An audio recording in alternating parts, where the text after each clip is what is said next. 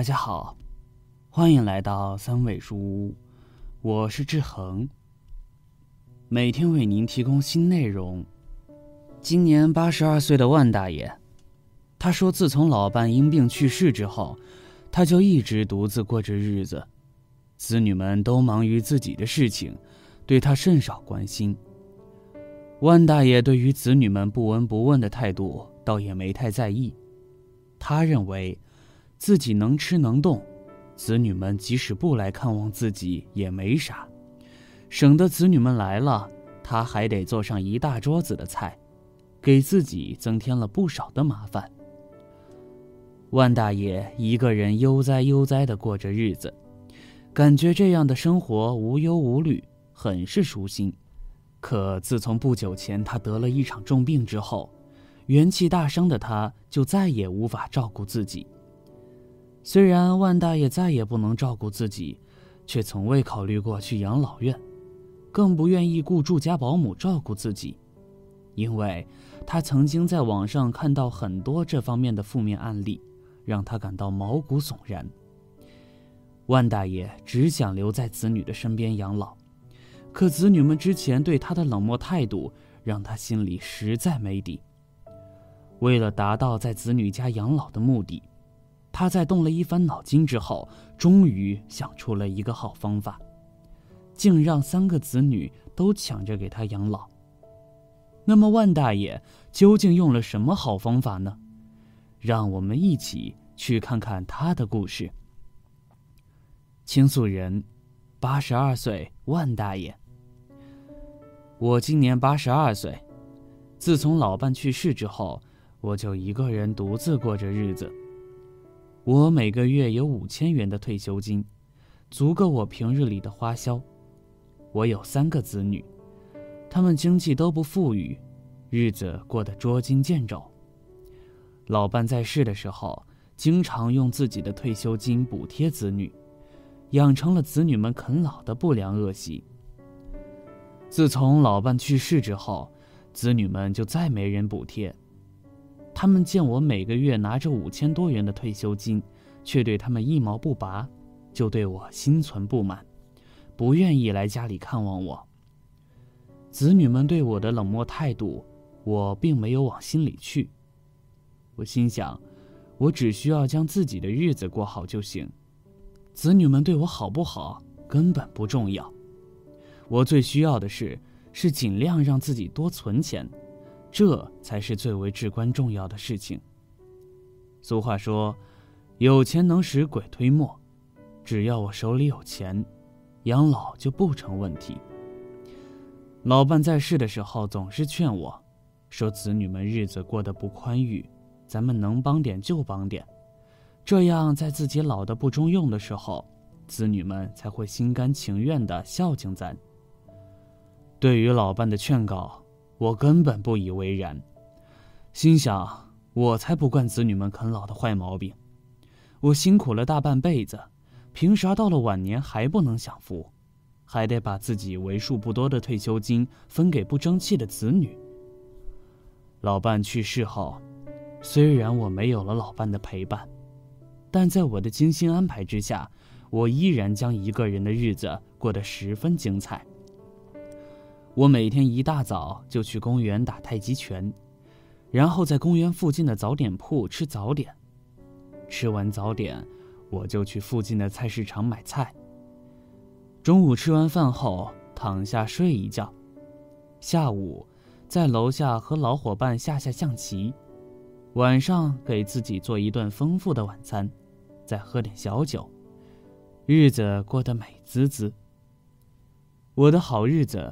被突如其来的病情打破。我因为急性阑尾炎发作，做手术之后元气大伤，走几步路就气喘吁吁，感觉身子一点力气都没有，完全无法照顾自己。虽然我失去了照顾自己的能力，却依然不愿意去住养老院，更不想雇住家保姆，因为我担心自己老了。对暴力没有丝毫抵抗能力，从而被养老院的护理人员和住家保姆虐待。我想让子女们给我养老，但一想起子女们对我的冷漠态度，心里就感到特别没底。为了达到让子女们给我养老的目的，我在家里冥思苦想，终于想到了一个好方法。当我将方案想清楚之后，就将子女们召集到家里，开了一个家庭会议。我在床头柜里拿出一个存折，里面有三十万元的积蓄。我当着所有人的面，说只要谁愿意把我接到家里养老。精心照顾我到终老，这些钱就归谁？不仅如此，我每个月五千多元的退休金也由他任意支配。话音刚落，子女们就争先恐后的要给我养老。我考虑再三，最后选择了最小的女儿，让她把我接回家养老，因为我觉得女儿比儿子更贴心，女婿也是个老实孩子。两口子应该对我不会太差。至于我那两个儿子，他们的媳妇儿心眼太多，我可伤不起。让我万万没想到的是，哪怕我不想让儿子给我养老都不行。当我说出让女儿给我养老之后，两个儿子的反应特别强烈，他们极力阻止我去女儿家里养老，说自己作为我的儿子，给我养老天经地义。根本不可能让我去女儿家里养老。大儿子说，自己家里宽敞，我去他那里养老最舒适。小儿子说，他炒菜好吃，如果我去他那里养老，就能天天吃到美食。女儿也不甘示弱，说她照顾我最合适，因为女人比男人更加细心。我没想到，自己老了老了。却成为了子女们眼中的香饽饽，被子女们抢着给我养老。最后，我为了公平起见，只好答应每家轮流养老三个月。我住在谁家里，退休金就由谁支配。那三十万元的存款，每家都能分得十万，这样子女们才偃息旗鼓，再也没有争论不休。为了让子女们对我更好。让我晚年生活更有保障。后来我还将房产做了公证，如果三个子女都能够好好照顾我，我的房产就会在百年之后平均分给三个子女。如果有谁对我不好，我就会随时取消他分得房产的权利，并且，我严肃地将房产公证的细则全部原封不动地告诉子女。我之所以这样做。就是要让子女们明白，我的财产并不是随随便便就能得到，而是要在对我好的情况下，他才能够得到。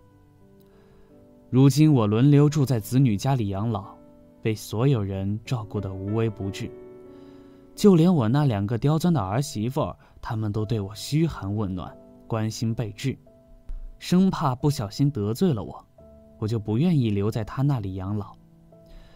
我感觉。自己在子女家里轮流养老是一个非常明智的选择。虽然我花了一些钱，但他们毕竟是我的亲生子女，只有自己的亲生子女才值得我信任。因为亲生子女不会像外人那样对我坑蒙拐骗，从而保证了我在子女那里得到的是精心的照顾，是真心的关怀。同样是花钱。如果我是去养老院养老，或者是雇保姆养老，因为我们之间没有任何血缘关系，即使我花了钱，他们也不会真心对我好，甚至很可能会欺负我，让我每天都生活的胆战心惊。所以，老年人一定要有房产、存款和退休金，这样才能够有足够的底气，让子女孝顺自己。愿意好好的照顾自己。虽说子女孝敬父母是天经地义，但不得不承认，有钱的老年人相比没钱的老年人得到子女善待的概率更高。看完万大爷的故事，志恒想说，对于每一位老年人而言，养老始终是不能忽视的重要问题。为了能够让自己拥有一个有尊严的晚年，老年人一定要提前做好储蓄安排，合理规划养老，从而让自己的晚年生活更加有保障。万大爷的养老方法聪明又省心，很值得所有中老年人借鉴。好了，这篇文章到这里就结束了。建议大家一定要发给身边所有的中老年朋友们看看，也不要忘了右下角点击订阅。和志恒相约，每天不见不散。我们一起成长，一起幸福。